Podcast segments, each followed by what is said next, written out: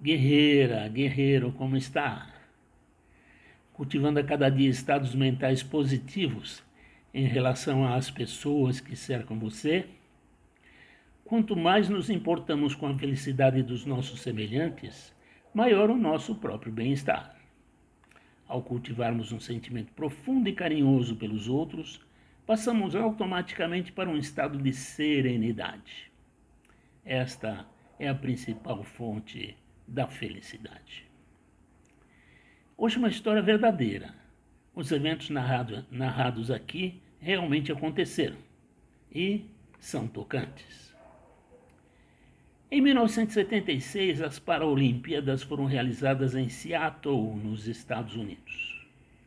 A prova de corrida dos 100 metros envolveu nove jo jovens competidores, todos com algum tipo de deficiência mental ou física. Poucos segundos após a largada, um corredor caiu no chão e começou a chorar. Todos os seus rivais ouviram.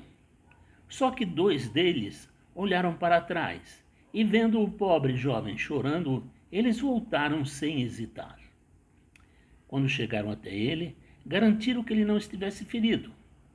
Como não era esse o caso, levantaram-no, pegaram-no nas suas mãos e caminharam lentamente até o final da corrida. Vendo esta repentina demonstração de compaixão, todo o estádio se levantou e aplaudiu calorosamente os três corredores, que agora caminhavam de mãos dadas. Eles foram os últimos a terminar, mas estavam muito orgulhosos.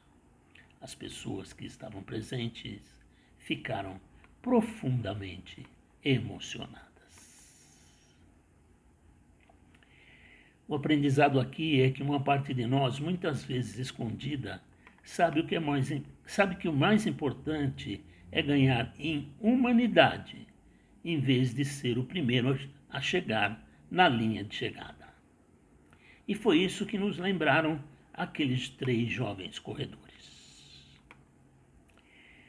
Encerro aqui com um pensamento do Papa João Paulo II.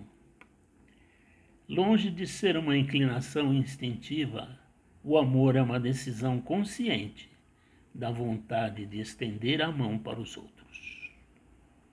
Para poder amar de verdade, é preciso desapegar-se de muitas coisas e principalmente de si mesmo. Dar-se gratuitamente, amar até o fim. Essa desapropriação de si mesmo é um trabalho de longo prazo, exaustivo, mas é muito estimulante. Mais uma vez, eu me sinto imensamente grato pelo carinho da sua amizade.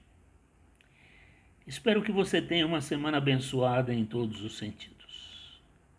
Eu te desejo saúde, paz, alegria e prosperidade. Valeu.